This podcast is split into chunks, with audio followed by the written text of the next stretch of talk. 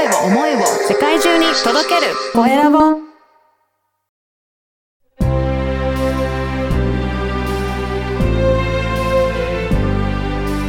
経営者の志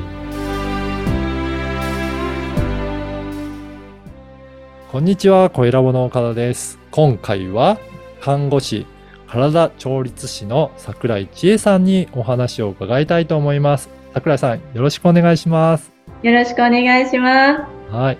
桜井さんには、え2年ぐらい前の197回の時にもお話いただいてるんですが、その後いろいろ変わったということなので、まずは、あの、今回初めて聞いていただいている方のためにも自己紹介からお願いいたします。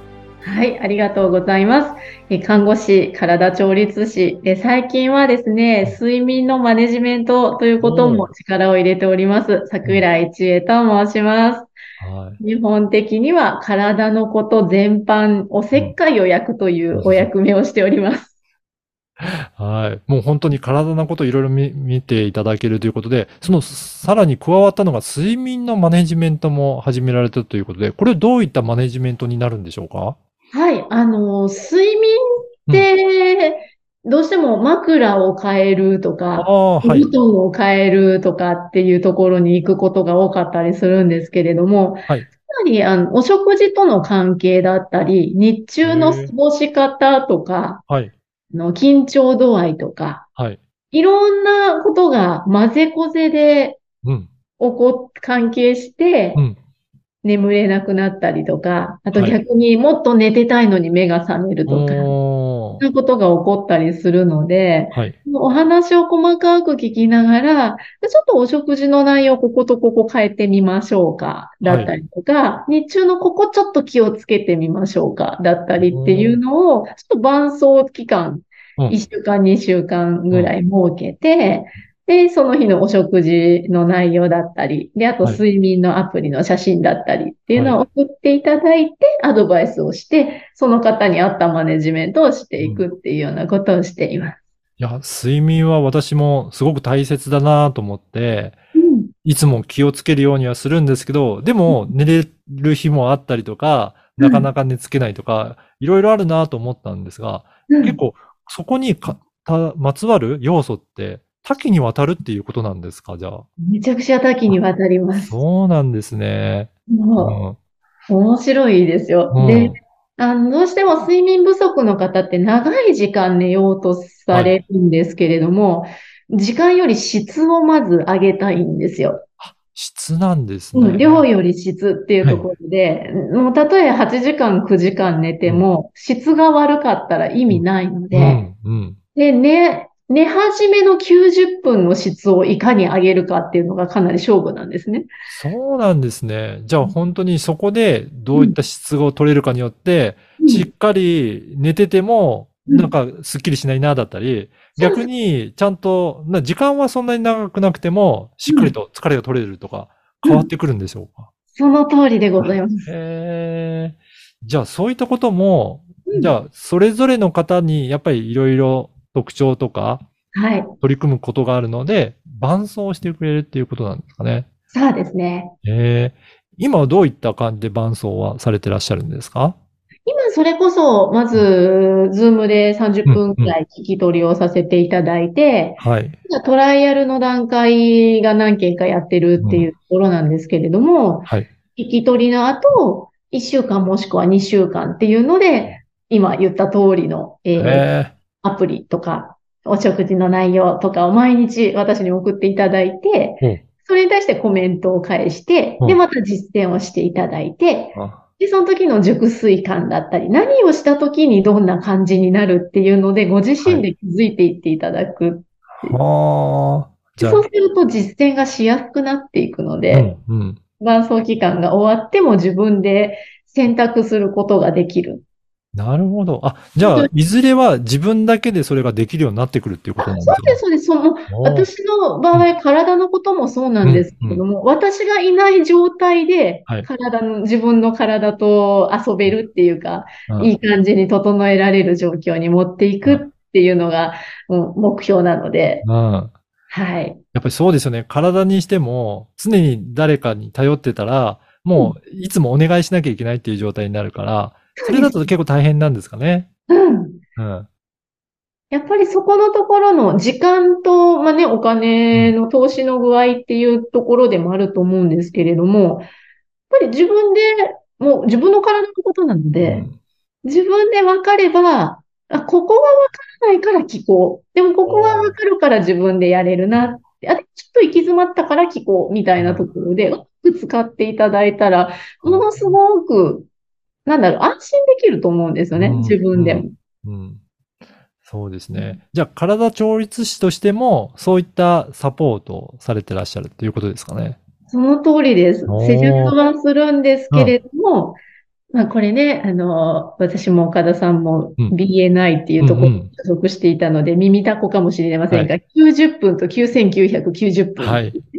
だから施術とかそこの前後で90分、人にやってもらうために使う90分と、はい。自分だけで自分の体と一緒に過ごしている9990分っていう考え方をしていただければ、なるほど。自分と過ごしている9990分に何をしているかっていうのが一番大事になってくるんですよ。そういうことですね。その、本当施術してもらったその時間はもちろんそうですけど、それ以外の時間の方が圧倒的に長いですもんね。その通りです。だからそこでどう過ごすかっていうところが大切になってくるんですね。はい。ああ。じゃあ、それを、じゃあ自分で取り組めるように、いろいろアドバイスいただけるっていう、そういった取り組みでしょうかね。はい、その通りです。はい。ぜひ、この番組は経営者の志という番組ですので、桜井さんの志についても改めて教えていただけるでしょうか？あ、ありがとうございます。そうですね。もう私の場合は本当に、あのーフェーズフリーな体を作るっていうのを一番念頭に置いてるんですね。はい。フェーズフリーって結局何か災害が起こった、不測の事態が起こったはい。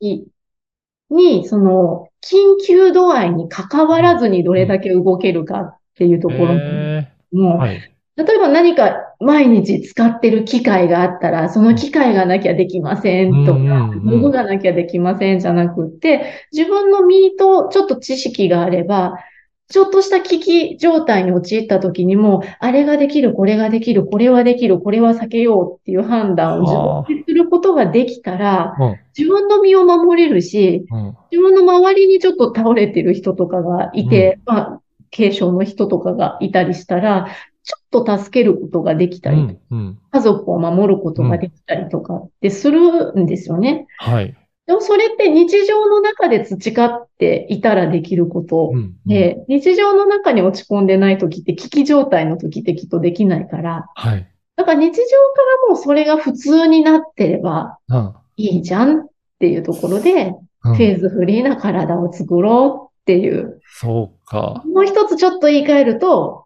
これドラゴンボール世代の人にはうなずいていただけるんですが、はい。あの、精神と時の部屋で出場して出てきた時の、はいフラットなスーパーサイヤ人の状態。もう常に平常の時から、もうすごい戦闘そう力。そうそうそうそうそう。はい。あの状態を作ってたら、うんいざっていう時に、うん変に慌てなくて済むよねっていう。あそんな、そんな健やかさを作りたいなっていう、うんうんそれが一つ志ですね。あ。なるほど。じゃあやっぱりそういったように、えーそんな状態になるようにひ日々のところからいろいろ気をつけていって、常にその高い状態を維持しておけば、何か起こった時でも慌てずに、その体のことを見ていけるっていうことなんですね。そうです、そうです。そ、そこを何も難しいことしなくてよくって、実はめちゃくちゃ簡単だよっていうところに落とし込んでいくっていう。なるほど。いや、ぜひね、今日のお話聞いて、さらに桜井さんのことをもっと知りたいなということいらっしゃるかと思うんですが、今、えいろいろ活動もされていらっしゃるということで、まはい。さに活動、実施中のことがあるということで、ぜひそこも教えていただけるでしょうか？そうですね。活動実施、今はまさに実施中なのが、10月31日はい。までが締め切りなんですけど、えー第3回全国出版オーディションっていう、うん出版を目指す人たちのオーディションに参加してるんですね。はい。で、そこで私の企画は、その日常生活の動き方うん。を、これぐらいの動きを知っておくと、もっと体は軽やかになるよっていうのをお伝えする本を書こうと思っていて、はい。してるんですが、で、その予選、今61人参加者がいて、うん予選の投票数の多い人が7人お本戦に行ける。っていうところで、はい。10月31日までがよ予選投票期間はい。になっているっていう。そこで予選を勝ち抜いて、さらに決勝とかで行ければ出版できるっていう、そういった感じですか？そうなんです。予選通ってうん、今度本戦はプレゼン大会なんです。本戦で1位になったら出版できるよって。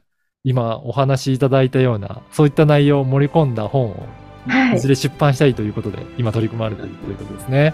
はい。